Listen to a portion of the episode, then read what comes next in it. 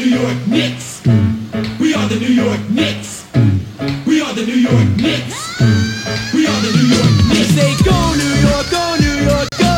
Go New York, go New York, go. Say go New York, go New York, go. Go New York, go New York, go. We're back on track on the floor, scoring Morris 94, and the Knicks are hardcore. And I'll tell you like this, we ain't never looked sharper. With Hubert, Bonner, Gray, and Harper, it's the Knicks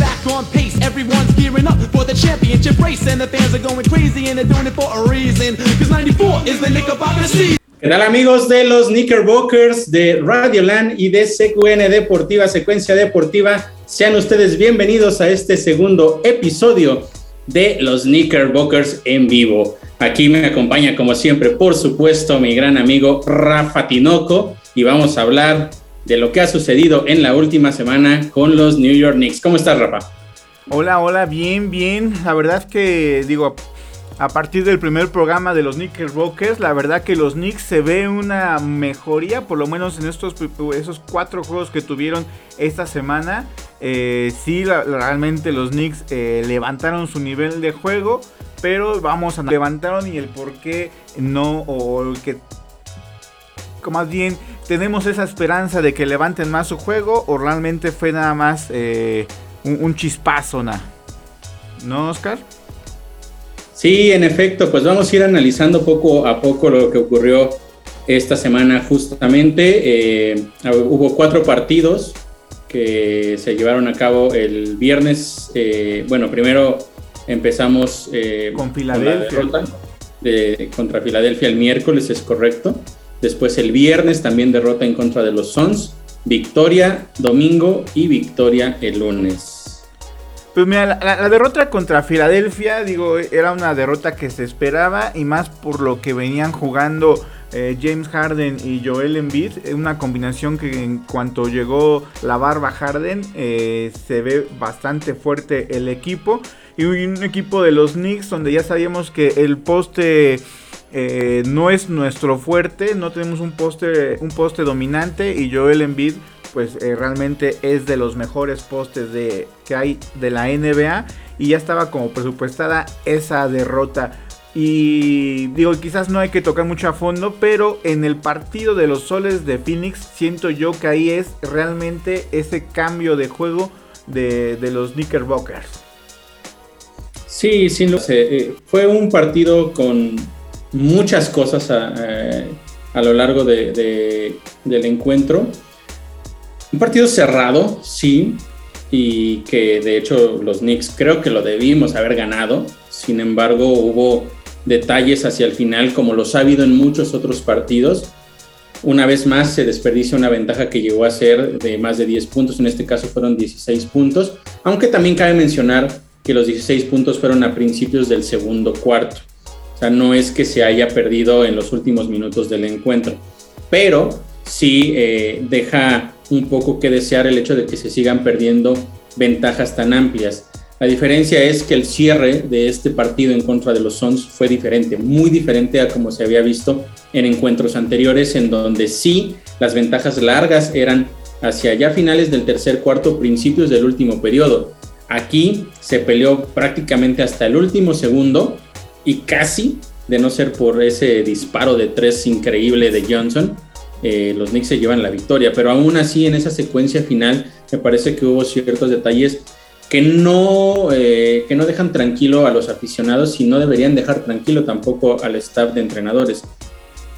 Uno de los, de los problemas más grandes que ha tenido este equipo de los Knicks a lo largo, mientras saludamos ahí a nuestro productor, el buen Danny el chino, eh, uno de los detalles más, más notables es la falta de efectividad en disparos desde la línea. La producción en tiros libres es bajísima.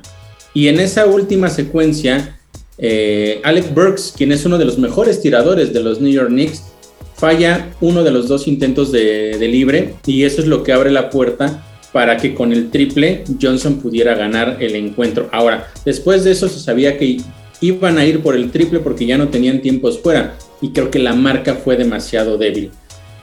Al final son, son cuestiones de partido, situaciones que suceden Y, y, sí fue un partido en el que pues prácticamente nos deja con el corazón roto porque pensábamos que los Knicks, uno de eh, los equipos, por decirlo de alguna manera, o, muy honestamente, uno de los peores equipos hasta el momento de la NBA, le iba a pegar al mejor equipo de toda la NBA.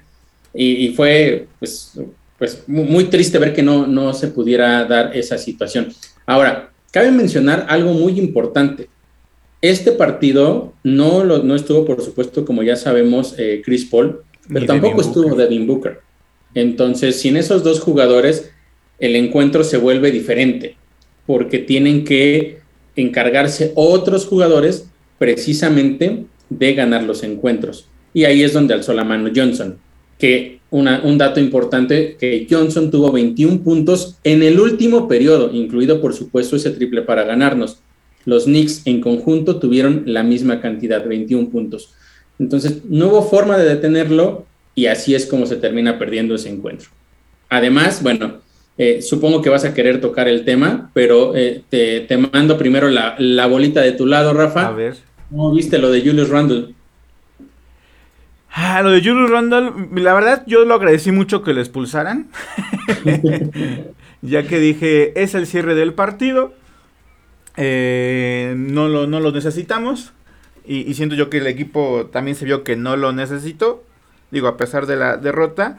Pero, eh, digo, Julius Randle es un jugador que, que cuando realmente los puntos cuentan, cuando realmente se requiere toda la concentración, quizás esa es la palabra, es cuando toda la concentración, no hacerse el héroe, es cuando Julius Randle pierde, eh, ya sea por un, mal bote, por una mala decisión, por un mal pase, eh, querer, querer, penetrar cuando tiene tres defensivos encima y, saca un tiro todo espantoso, eh, o perder, o le roban la pelota muy tontamente.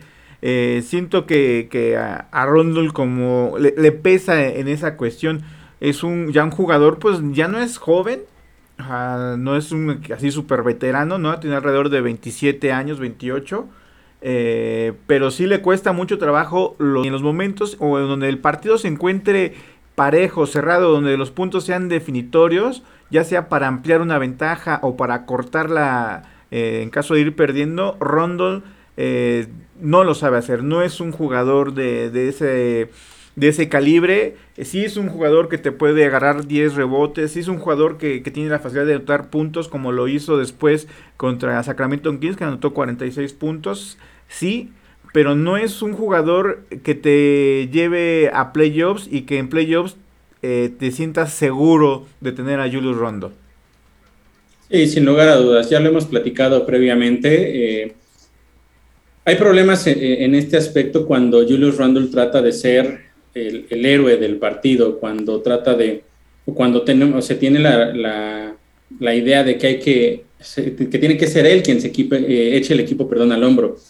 No es ese jugador. Eh, sí tuvo una gran temporada el año pasado, pero no es un superestrella, no es el líder del equipo hay otros jugadores que tienen que tomar ese rol y lo hablaremos un poco más adelante, pero definitivamente Julius Randle tiene que entender que su rol es eh, entregar lo mejor que tenga en el momento al equipo, pero cuando no tiene eh, nada que aportar, tiene que hacerse a un lado, porque lo único que hace muchas veces es quitarle minutos de juego a otros jugadores que pueden aportar más o que simplemente el hecho de quedarse dentro de la duela rompe el ritmo de juego de los demás. Y eso también es algo que tiene que entender el coach Tom Thibodeau. Si no lo hacen de esa manera, la verdad es que el futuro de los Knicks pues es, es poco alentador. Eh, en ese partido lo terminan expulsando por, por un empujón que, eh, o sea, le hubieran marcado una falta técnica si se hubiera quedado, digamos, en el primer movimiento que hace hacia el jugador de los Suns, pero después lo vuelve a intentar y estaba justo en medio el oficial. Es por eso que lo terminan expulsando. Y después recibió una multa de 50 mil dólares, que no debe ser eh, nada agradable tampoco recibirla, pero eso también hace que los aficionados de los Knicks y que la directiva se pregunte hacia dónde vamos con este jugador, qué más nos puede entregar y qué no nos puede entregar.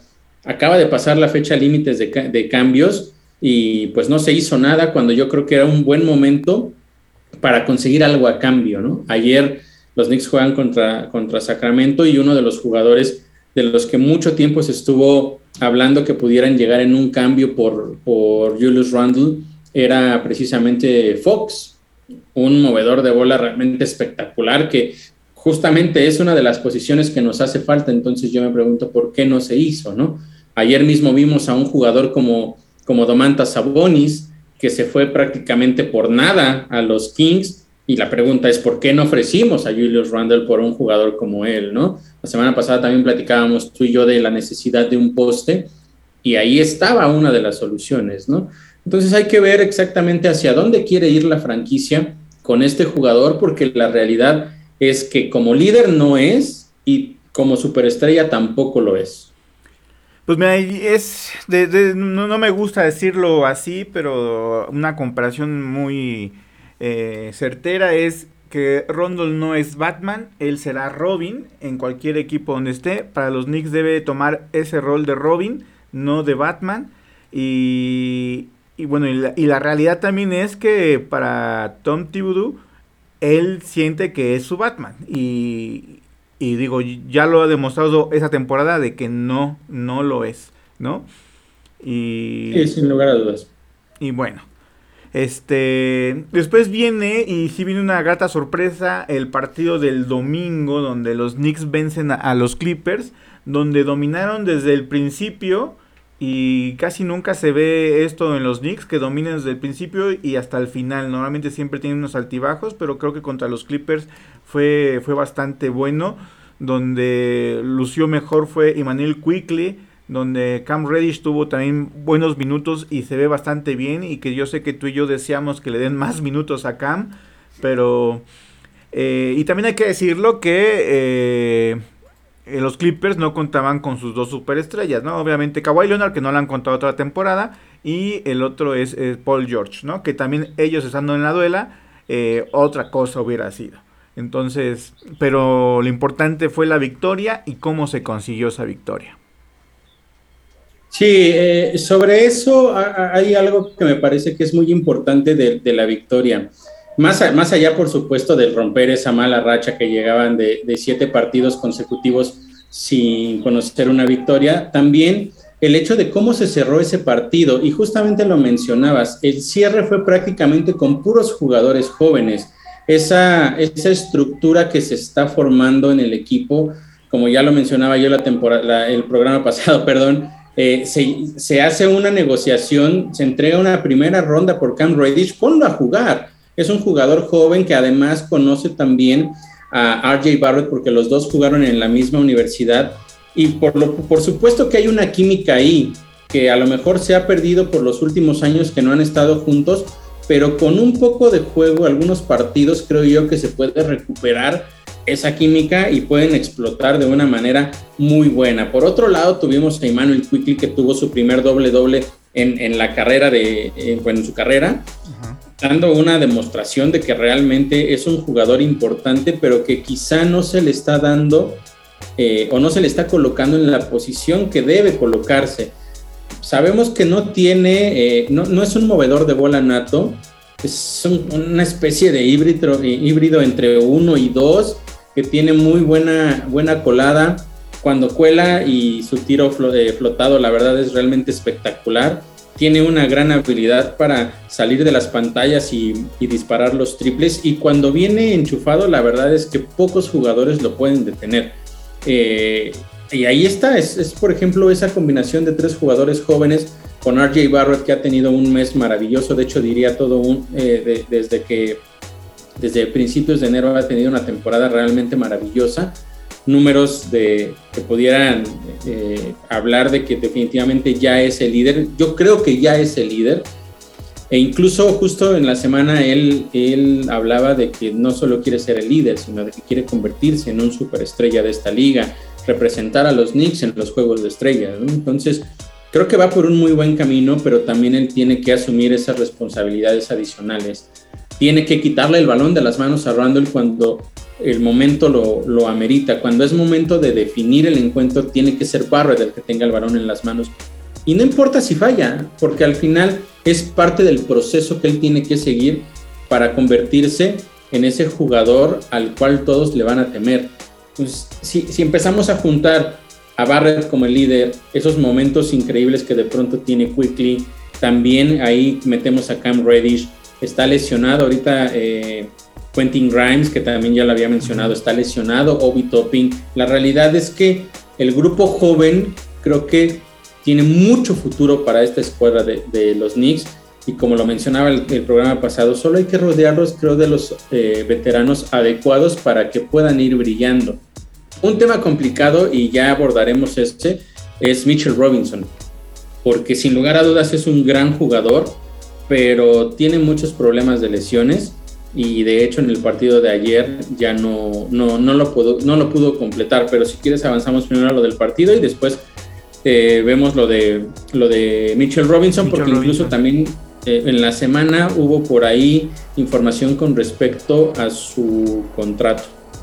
¿A su qué? A su contrato. Oh, ahorita nos dice ese chismecito. Oye, ya, para cerrar con el partido de los Clippers y completar lo que estabas diciendo, Emmanuel Quickly, como bien dices, consiguió su primer doble-doble con 21 puntos, 10 rebotes y 10 asistencias. Eh, Cam Reddish también tuvo su mejor actuación con los Knicks de Nueva York, jugando 25 minutos, 17 puntos, 2 rebotes. Eh, y también el que hizo bastante bien el otro novato, Jericho Sims, con 4 puntos y 11 tablas. En este partido contra los Lakers, los Knicks dominaron los rebotes. Realmente fue un agasajo para, para Jericho Sims y para Mitchell Robinson, quienes bajaron 11 rebotes cada quien y atrasitos de ellos Barrett, que también lo hace bastante bien a la hora de agarrar rebotes, consiguió 9 para esta victoria de los Knicks de Nueva York y donde decíamos eh, se ganó bien pero se jugó el domingo y el siguiente partido era el lunes, ¿no? Prácticamente sin día de descanso, a pesar de que Sacramento queda muy cerca de Los Ángeles, pero pues ahora sí que nada de descanso. Al día siguiente enfrentar a Sabonis, que ya sabíamos cómo, cómo juega eh, este chico, y a, a Fox, que también es un gran jugador. Y empezaron mal, mal eh, los Knicks realmente pésimo. No se veía esos Knicks de los partidos ni contra Phoenix ni contra los Clippers. Parecía otro equipo distinto. Pero cuéntanos qué pasó, qué pasó ahí. Bueno, aquí el tema eh, creo yo que pasó un poco por el tema del cansancio de haber enfrentado a tres equipos, primero a dos equipos muy fuertes, dos equipos contendientes en, eh, eh, tanto en el este como en el oeste, que son los Sixers y los Suns. Fueron partidos muy desgastantes. Y después, quizá un poco más relajado el tema contra los Clippers, pero al final del día, pues es eh, jugar 24 horas después y eso también te termina afectando. Creo yo que les costó trabajo entrar en ritmo, pero sí, al principio del partido parecía que iban a, a tardar, o más bien, que iban a recibir una, una paliza, ¿no? No se, no se encontraba el ritmo, estaban fallando demasiado. Y después, la segunda mitad, en especial el tercer cuarto, fue una verdadera locura. Al final los Knicks en la segunda mitad terminan anotando 83 puntos, solo en una mitad. Hay equipos que a veces eh, en, todo el partido no consiguen 83 puntos. De hecho, no recuerdo el partido de ayer, eh, no sé si lo viste, el de eh, Denver, eh, no es cierto, el de los Timberwolves contra Blazers. Eh, creo que los, Blazers llegaron a la primera mitad, o sea, al medio tiempo, y no llevaban, creo que ni más de 40 puntos. De hecho, ya no sé en cuánto quedaron. El partido total fue 81 Portland, 124 Minnesota. Ahí está. 81 Portland y los Knicks ayer, solo en la segunda mitad, 83 puntos. Algo realmente eh, increíble es la segunda mayor cantidad en la historia de los Knicks eh, en, una sola mitad. La otra fueron 84 puntos, si no mal recuerdo, en el 88 en contra de los Sixers. Pero. Ah, qué pinche memoria te cargas, Oscar. y la realidad es que espectacular. Sí, ayer, justamente lo que mencionábamos, ayer Julius Randle hizo las cosas como las debía de hacer. Los tiros le estaban cayendo y entonces sí, cuando los tiros te están cayendo, ten la bola. No hay ningún problema por eso.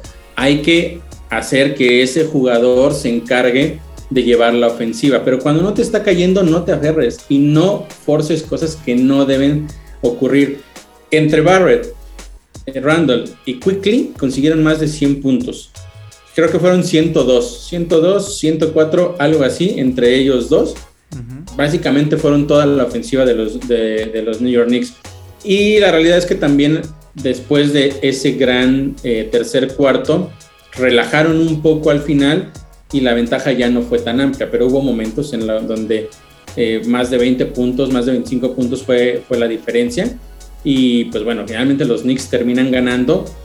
Sí, con un, equipo que es, digamos, eh, de los peores también en la NBA, hay que mencionarlo.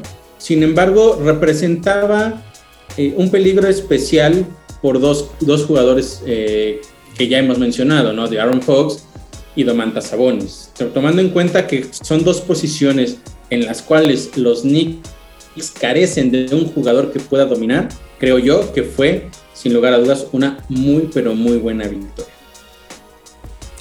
Sí, sí, sí. Eh, nada más para completar, mira, eh, Julius Randle metió 46 puntos, 10 rebotes. Arjet Barrett metió 29, 8 rebotes y 6 asistencias.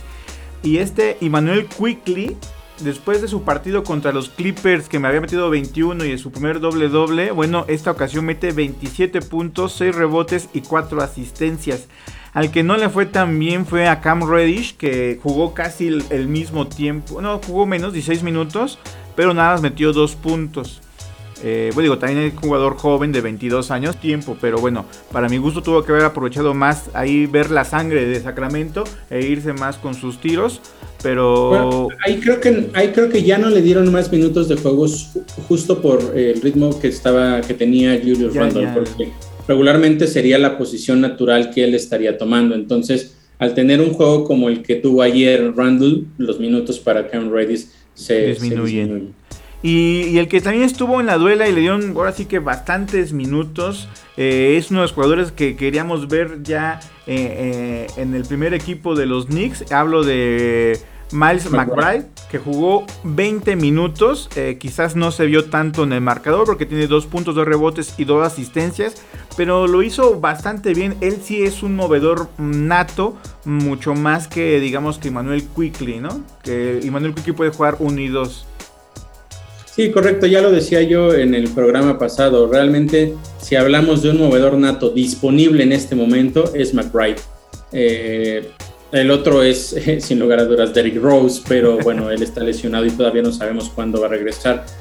Eh, es una buena señal porque le costó mucho a Tom Thibodeau tomar la decisión de darle más minutos de juego regularmente cuando lo metía era porque el partido estaba definido para bien o para mal y jugaba los últimos dos, tres minutos a lo mucho.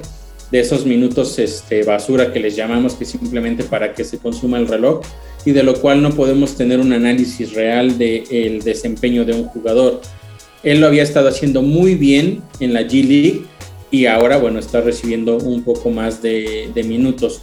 No sé qué vaya a suceder después de esa gran noche que tuvo eh, va, eh, Julius Randle, porque es probable que eso vuelva a sacudir las ideas de Tom Thibodeau y diga, y ahí está ya nuestro superjugador y hay que volver a hacer todo alrededor de él y creo que eso sería un grave error. Creo que tiene que mantener la línea de lo que hizo en contra de los Clippers, dejar que los jóvenes se encarguen del equipo y ver cuántas victorias se pueden ganar o cuántas victorias eh, se pueden obtener.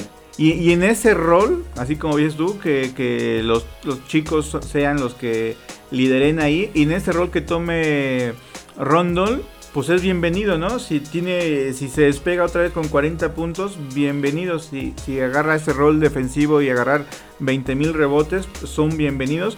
Pero sí tiene que tener en cuenta que su rol de Rondol debe ser secundario a, lo, a lo, que debe plantearse el equipo. Esperemos que Tom Thibodeau nos haga caso y, y, porque se viene todavía partidos bastante fuertes, Oscar. Ya vamos a empezar con lo que viene eh, eh, en el siguiente. La gira por el oeste todavía sigue, todavía dos partidos. Se enfrentan el miércoles contra los Mavericks Eh, los maps que tienen, ya todo el mundo sabe que el único ahí, el que luce, es este Luka Doncic, a pesar de que tienen ahí a varios ex Knicks como Tim Hardaway Jr. y eh, Bullock.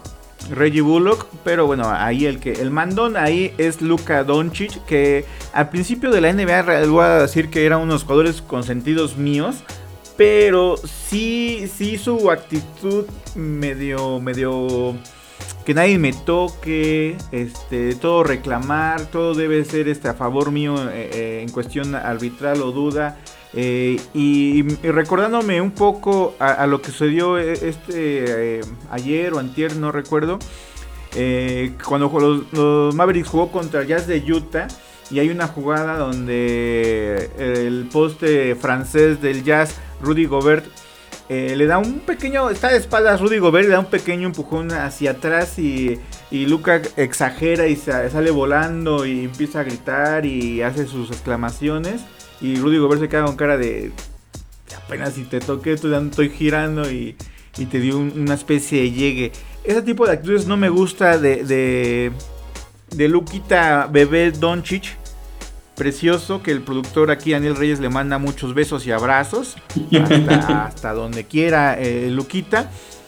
Pero ¿qué, tiene los Knicks para defender a este tipo de jugadores? Es un tipo de jugador, un movedor de pelota alto, 2 metros 1, pero que no tiene mucho resorte, no tiene mucho brinco, no es muy atlético. Es un jugador, hasta podría decir que es lento, pero que es muy, muy difícil de marcar que yo no, eso es jugadores que uno no entiende que si no es tan atlético, no es tan rápido, no es tan veloz, tiene ese timing para quitarse al rival así con su lentitud, con esos crossovers que aplica eh, en distancias cortas, que uno los ve y puede decir que es, lo, hace muy lento, pero con eso es suficiente para que su marca no lo alcance y saque los tiros. Eh, los Knicks que tienen eh, de sorpresa para ver uh, si pueden contraatacar los movimientos de, de Luquita Doncic. Pues la realidad es que no veo un jugador que tenga la capacidad de defender a alguien como Luca. Eso es una realidad. Eh, aquí más bien es cómo hacer que su impacto sea el menor posible. Tenemos que buscar la forma de presionarlo al recibir el balón, tratar de cerrarle los espacios en muchas ocasiones tendrá que ser tal vez con, con dobles equipos para tratar de que no sea él quien, quien logre penetrar. Y un problema que también se tiene es que en efecto su tiro de, de larga distancia es muy bueno. Entonces es un jugador muy completo. Si bien mencionas que a lo mejor parece que a veces no es tan rápido, pero te das cuenta de que sus movimientos son a veces tan efectivos, tan bien marcados, que eso mismo le permite ganar la posición. A veces puede ser un jugador muy rápido, pero si no sabes hacia dónde dirigirte, tomar la dirección adecuada, te puedes quedar por ahí atorado. Luca no. Luca, aunque sus movimientos sean más lentos, la realidad es que sabe dónde marcar el paso, en qué momento ajustar el cuerpo, meter el hombro. Es un jugador muy difícil de defender. Sí, eh, ya yendo un poco más hacia, hacia, lo que tú comentabas, en efecto, ese tipo de actitudes no son buenas, pero si estamos hablando de ganar un partido y estamos hablando de cómo defenderlo, es muy complicado. Podrá tener las actitudes que, quieras y podrán gustarte o no, pero dentro de la duela lo que te importa es defenderlo. Y hoy los Knicks no tienen a alguien que lo pueda realmente defender. Incluso creo yo que aunque tuviéramos sano a Derrick Rose, no podría detenerlo si tú me preguntas si hay alguien que más o menos pudiera darle, eh, meterle presión, de eh, o sea, defenderlo de una manera más adecuada, pues también está lesionado, porque ese jugador que se ha destacado por su defensa es Quentin Grimes. Todavía no sabemos cuándo va a regresar, pero si no, tal vez ponerle a RJ Barrett sea la que también ha intentado mejorar su, su defensa, tratar de ser uno de los mejores. Creo yo que en este momento lo mejor que podríamos ponerle enfrente sería RJ Barrett. Y, te comentaba esto porque eh, los Knicks a través de, que llega Tom Thibodeau se ha dicho y se ha manifestado que lo que mejor hace los Knicks es defender. Entonces, eh, en, esa estrategia de, tratar de, tener a un jugador, tú me, bueno, trato yo de, decir, tú lo que quieres decir es que Luca no lo vamos a poder detener. Luca puede meter los 40, quizás hasta los 50 puntos como si tú quieres, pero que el resto del equipo no anote. ¿no? Finalmente sabemos que un jugador no te va a ganar, no te va a meter arriba de 100 puntos. Entonces es dejarlo anotar y que el resto del equipo pues que quede seco, ¿no? Así que así si nos mete 40 puntos Luka Doncic, pues no va a importar si el resto del equipo no lo, no lo apoyan. Y, quizás... y, tú hablabas, Rafa, de que uno de los... Eh, pues de los fuertes del equipo de, los Knicks con Tom Thibodeau era la defensa. La temporada pasada lo fue. Este año la verdad es que no lo ha sido. Por momentos... ha, tenido destellos. Sí, ha habido momentos brillantes, pero... Eh, o sea, solo pensar en que ayer fue un desastre el equipo de Sacramento en la segunda mitad y aún así te metió 115 puntos. Son demasiados puntos para un partido que estás dominando. Y en los últimos encuentros la realidad es que eh, tendríamos que meternos al archivo, ahí si puedes hacerlo rápidamente, para recordar cuándo fue la última vez o el último encuentro en que los Knicks permitieron menos de 100 puntos. Recuerdo que hubo una secuencia, creo que de un par de partidos que, se consiguió que fueran menos de, de 100 puntos, pero regularmente están arriba de los 110, incluso ganando. Me parece que fue la temporada pasada, creo que sí, donde los Knicks consiguieron eh, que metieran menos puntos, bueno, menos de 100 puntos o 100 puntos, pero no tengo así exactamente eh, e-, esa cifra. Y bueno, nos vamos a pasar, a, mientras tú ahí buscas ese dato, vamos a pasar al, otro juego. El viernes los Knicks de Nueva York se enfrentan a Memphis, otro equipo enrachado, otro equipo donde su superestrella es el movedor de pelota Yamoran, que con características muy distintas a Luka eh, Doncic, un jugador todo lo contrario a Luka, es atlético, es veloz, es espectacular, es eh, una que, que tiene todo, toda la confianza del mundo esa temporada y está llevando a Memphis al otro nivel con un récord ganador, con un equipo que, quiere ser contendiente al título, que yo creo que va a ser protagonista, más le va a faltar ser contendiente. Pero también la misma pregunta y digo, si el programa pasado nos enfocamos más en los postes, en este nos vamos a enfocar más en los movedores de pelotas y guardias porque nos enfrentamos tanto a Luca y en este caso a Memphis con Ya Morán. ¿Cómo detener a Ya Morán?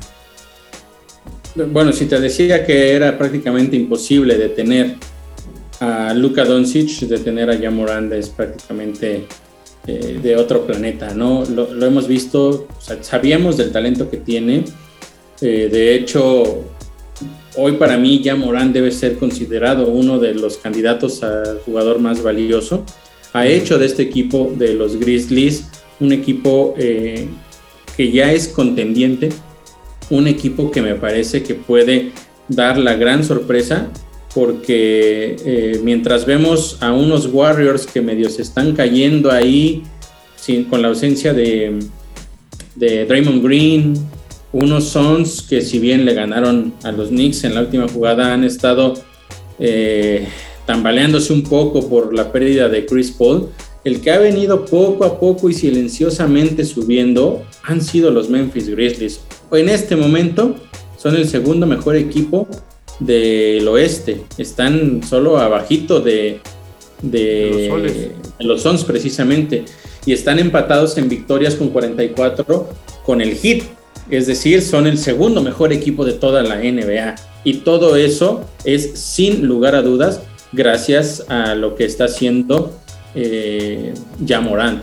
Pero aparte no es nada más porque muchos podrán decir, bueno, es que sí, en efecto, Morán es un gran jugador que hace cosas espectaculares por lo que vimos la semana pasada, ese tiro, ese pase larguísimo que le da Adams y en el aire lo agarra y, en cesta, o la clavada que hace después si dices, wow, es un jugador espectacular. Ya Morant no lo podemos catalogar solamente como un jugador espectacular. Ya Morant es un gran jugador, es uno de los mejores de toda la NBA. Detenerlo es muy difícil, no imposible, tal vez sí imposible en este momento para los Knicks, no para la liga, para algunos jugadores en específico, pero es, es alguien que está en otro nivel. O sea, si hablamos de los mejores de toda la NBA, ya justo en este momento ahí tenemos que poner a Morant. Un jugador que también hay que mencionarlo, llegó en el mismo draft que Zion Williamson. Y de, hecho, lo mencionan una después de Zion Williamson y una antes de RJ Barrett. Entonces, digamos que estaba, eh, estuvo siempre como eh, en la sombra, por decirlo de alguna manera, de Zion, porque Zion acaparó los reflectores en ese draft. Y si nos vamos a los resultados hoy, nos queda claro que en muchas ocasiones esas primeras selecciones de draft no siempre dan frutos. Y ya Morán le ha callado la boca a todos los que en algún momento decían el mejor jugador de este draft es Zion Williamson. Y de aquí a futuro, ¿eh? De aquí a futuro eh, es uno de los jugadores que va a ser la cara de la, de la liga, no solo de su franquicia, de la liga. Y bueno, eh, regresando al tema del partido en contra de los Knicks, tomando en cuenta este par de cosas, creo yo que es un partido que se, se va a perder naturalmente y, que no hay ningún problema en que se pierda, pero lo que sí sería importante es ver las formas, ¿no? ¿Qué tanto se compite? ¿Qué tanto se entrega eh, el encuentro a lo mejor mucho más temprano de lo, de lo necesario? ¿Qué tanto tomas las decisiones adecuadas? Este tipo de partidos que son prácticamente derrotas garantizadas y que tienes presupuestado y que nadie te va a reclamar si lo pierdes, son más importantes de lo que muchos piensan, porque no es nada más llegar y presentarte y perder, es llegar, presentarte y aprender del, equipo que te están poniendo enfrente, cómo poder defender a alguien como Morant, cómo defender a un equipo que está muy bien armado y que juega en conjunto. Eso es lo que tienes que aprender y de esa manera puedes ir tú creciendo.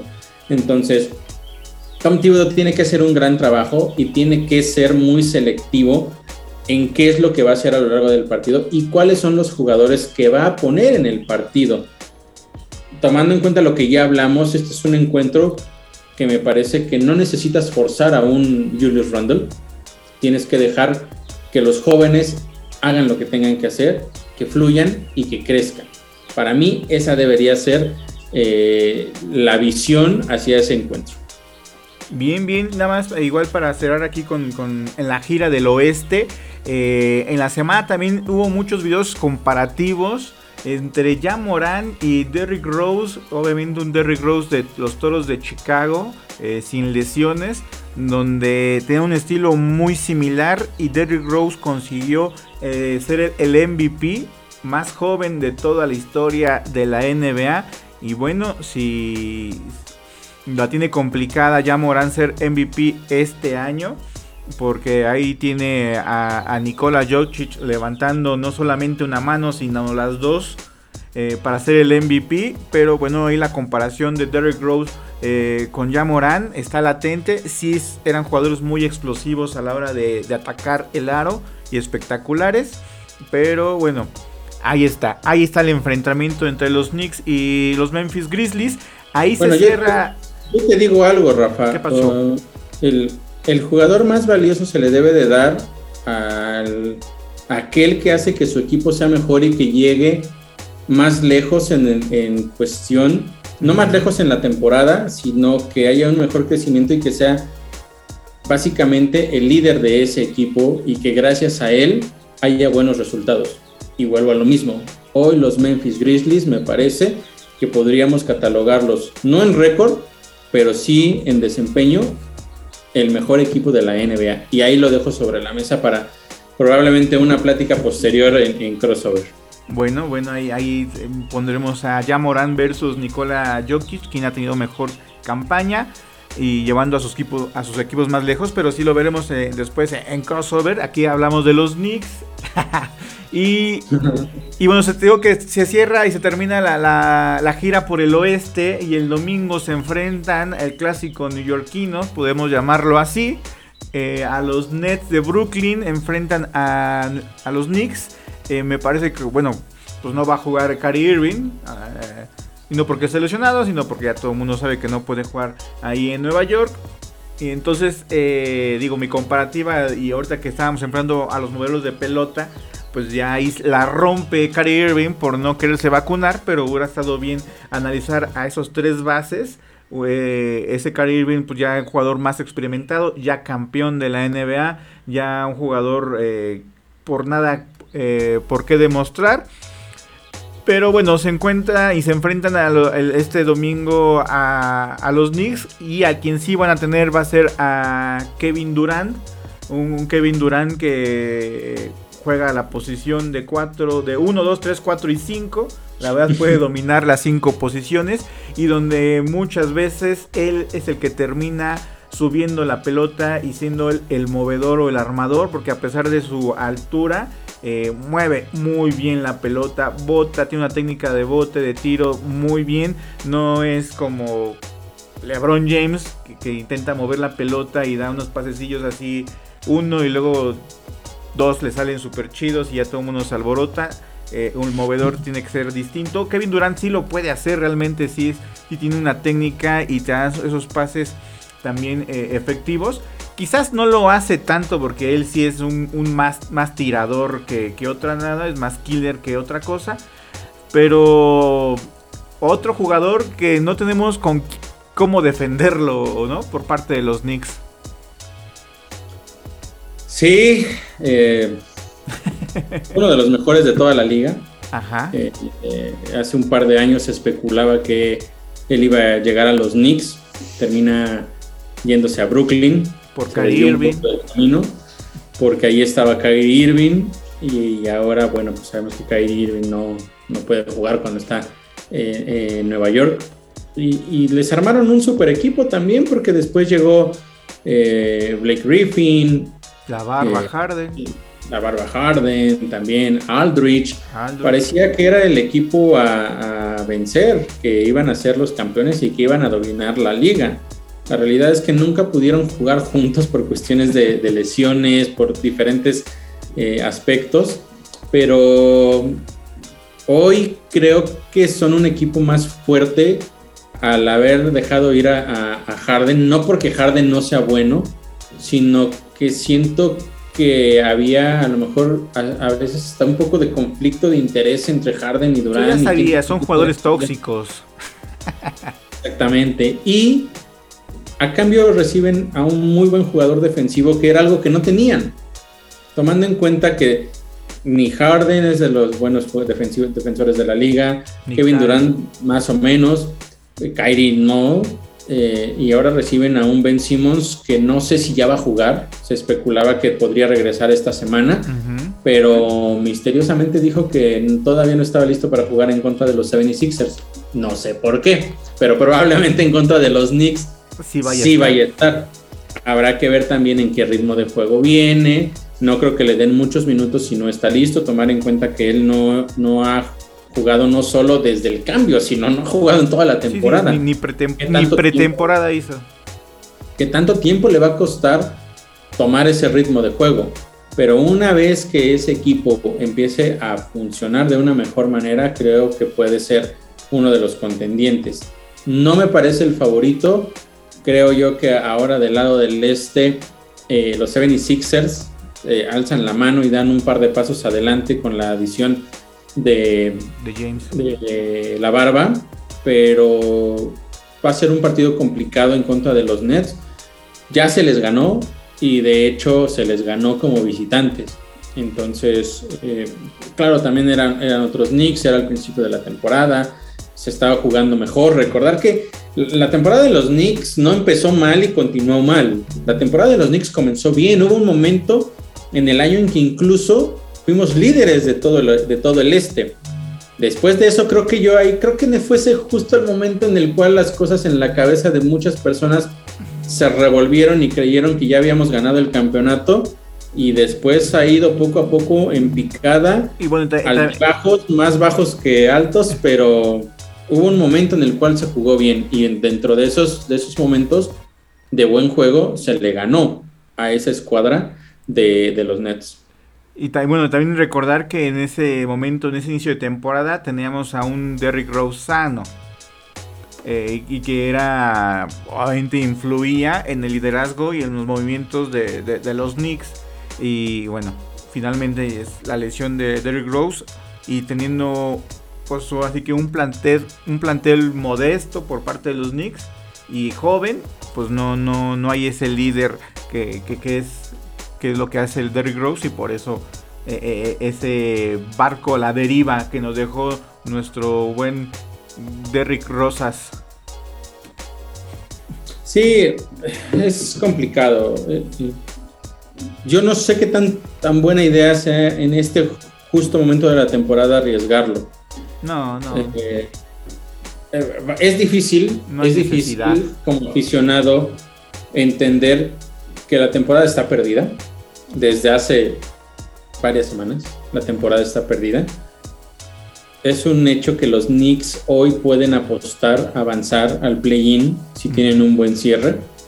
Sin embargo, eh, más allá de los nombres, el equipo no tiene un funcionamiento ideal para ganar. Más allá de, de, llegar a play-in. Ni siquiera sé si pudiéramos avanzar en un play-in. Mira, vamos a, revisar justo en este momento cuáles son los equipos que estarían por ahí. Eh, Mira, arriba, arriba de nosotros está Washington, que Washington no está en fase de play-in. Ajá, pero mira, por ejemplo, está Toronto. Yo no veo a los Knicks ganándole a Toronto, ni a Charlotte, ni tampoco a Brooklyn. Y Atlanta, pues bueno, aunque está teniendo una temporada pésima. Atlanta está como nosotros, Oscar pero Atlanta el año pasado nos destrozó. Sí, pero y no tuvimos forma de detener a Troy Young. Entonces, pensando en ese tipo de, equipos a los cuales te puedes enfrentar, no le veo mucho sentido. Y no estoy diciendo que tienen la temporada y hagan tanking para conseguir una mejor selección de draft, porque al final también hemos sido el peor de la liga y no hemos tenido la primera selección de draft. O sea, no, se no es igual que, por ejemplo, en la NFL que eres el peor y ya en automático tienes la primera selección. Aquí es diferente por la lotería, por diferentes factores, ¿no?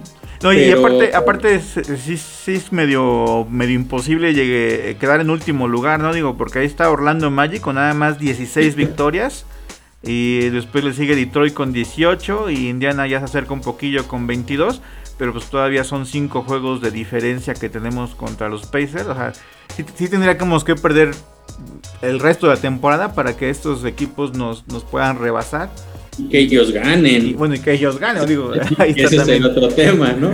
O sea, si nosotros perdemos todo y ellos, pierden, y ellos pierden todo, pues bueno, y eso estamos hablando solo del oeste, pero también por ahí te encuentras a Houston, en, eh, perdón, del este, y en Houston, eh, en el oeste, pues está peor también, o sea, no, hay, no hay mucho como para dónde hacerse, también están por ahí eh, el Thunder. Yo, yo creo que más bien esos equipos sí, sí, ellos sí buscarían más bien colocarse en, en, las primeras rondas del draft, lo que es Houston, lo que es este Oklahoma City, Orlando, Detroit. Y si los Knicks, ah, si le alcanza un pick alto, pues ya sería como dices tú, por la lotería, más que por la intención de quedar en los últimos lugares. Y como bien dices, temporadas pasadas hemos estado ahí en los últimos lugares pensando que íbamos a tomar eh, altos, ¿no? Uno, dos y, pura de árabe, como dice el productor. En efecto. Eh, sí, mira, y también por a veces piensas las cosas y dices, qué bueno que no tomamos a Sayo, ¿no? Qué bueno que no fuimos el uno. Y, porque si hubiéramos sido el uno, definitivamente hubiéramos seleccionado a Sayo. ¿no? hubiéramos, sido, hubiéramos sido el dos, Oscar, nos hubiéramos quedado con Yamorán. Mira, yo no sé si hubiéramos sido el 2 si hubiéramos sido por Morant. Porque RJ Barrett era un jugador al cual ya la franquicia le había echado el ojo. Sí, ya, ya le había echado el ojo. Estoy de acuerdo. Entonces, es, muy probable que como número 2 hubiéramos de todas maneras seleccionado a RJ Barrett y quién sabe dónde hubiera ido a parar este Morant. Pero terminando el, comentario, creo que estamos en ese punto de la temporada en lo que necesitamos. terminar el comentario y el programa, Oscar. Y el programa. Eh, lo que necesitamos es dejar que los jóvenes tengan más minutos de juego, para que vaya creciendo, para que vayan creciendo, que se vayan desarrollando. Hoy ya sabemos el talento que hay en, en RJ Barrett, tiene que pulir varias cosas, o bastantes cosas diría yo. El principal detalle que necesita, en el cual se necesita enfocar durante lo que resta de la temporada y toda la temporada baja, sin lugar a dudas, es su tiro, del, su tiro libre. Es realmente lamentable que no tenga buenos porcentajes, porque aparte es un jugador que cuela muy bien y que muchas veces para detenerlo le dan falta y no puedes meter uno sí y uno no. Tiene que mejorar mucho su, su tiro desde la línea de libres. Pero hay que armar el equipo alrededor de él, ponerle jugadores que lo hagan brillar, ¿no? Y, para cerrar, porque también ya nos vamos, pero tenían pendiente por ahí dar eh, el dato de lo del contrato de Mitchell Robinson, otro de los jugadores jóvenes que tiene este equipo de los Knicks y que hay dudas con respecto a su durabilidad por las lesiones. El partido de ayer jugó dos minutos, le cometió, no, ni siquiera dos minutos, creo que fue un minuto y medio, minuto veinte. Le cometió dos faltas a Sabonis y salió. Eh, era normal que saliera por dos faltas tan pronto, pero después ya nos regresó y el, el equipo solo dijo que eh, era por enfermedad, no lesión, sino una enfermedad. Pero a lo largo de la temporada ha estado fuera en varias ocasiones por lesiones y, y se duda de qué es lo que pueda aportar adicional al equipo, ¿no? Energía, ya lo he dicho, la tiene, tiene también buena intuición, pero si no es un jugador constante y no puede competirle a los mejores de la liga en, en, caso de, en el aspecto del físico, pues es complicado que se pueda mantener. Y la situación aquí con él es que ya eh, se mencionó, o sea, está en momento para que le den una extensión de contrato. Y justo ahora los Knicks ya dijeron que no han avanzado para nada en las pláticas. O sea, mm. al parecer no es una prioridad para el equipo mantener a Mitchell ah, Robinson, por lo menos por ahora. Y si hoy me lo preguntas, pues creo que tampoco es tan descabellado, ¿no? O sea, una cosa es que sí sea un jugador que a mí me agrada en, en, mucho, en muchos de sus aspectos de juego, pero la realidad es que si no es constante, tiene mucha lógica que no sea uno de los jugadores por los cuales se apueste mucho. Aunque también hay que mencionar que se le dio, y ya lo he mencionado también, mucho dinero a alguien como Nerlens Noel que ha estado prácticamente toda la temporada en la banca, ¿no? Entonces, la decisión puede al último minuto ser diferente y que se le haga una buena oferta a Mitchell Robinson, pero justo en este momento no hay pláticas para hacer la extensión de contrato. Pues ahí está, ahí está el dato con, con Mitchell Robinson. Pues llegamos ya al final de este partido. Una semana complicada para los Knicks. Se enfrentan a los Mavericks, a Memphis y a los Nets que eh, pronosticamos que van a ser derrotas. Esperemos que los Knicks caigan en la boca y saquen pues por lo menos una victoria o un par de victorias que estaría de lujo, de perlas, pero, pero se ve complicado. Pues cerramos Muy aquí. Complicado cerramos aquí el programa a nombre del productor Daniel Reyes, eh, mi compañero Oscar, que lo pueden ahí buscar como Os Journalist y su página Los Knickerbockers. Mi nombre es Rafa Tinoco y nos despedimos.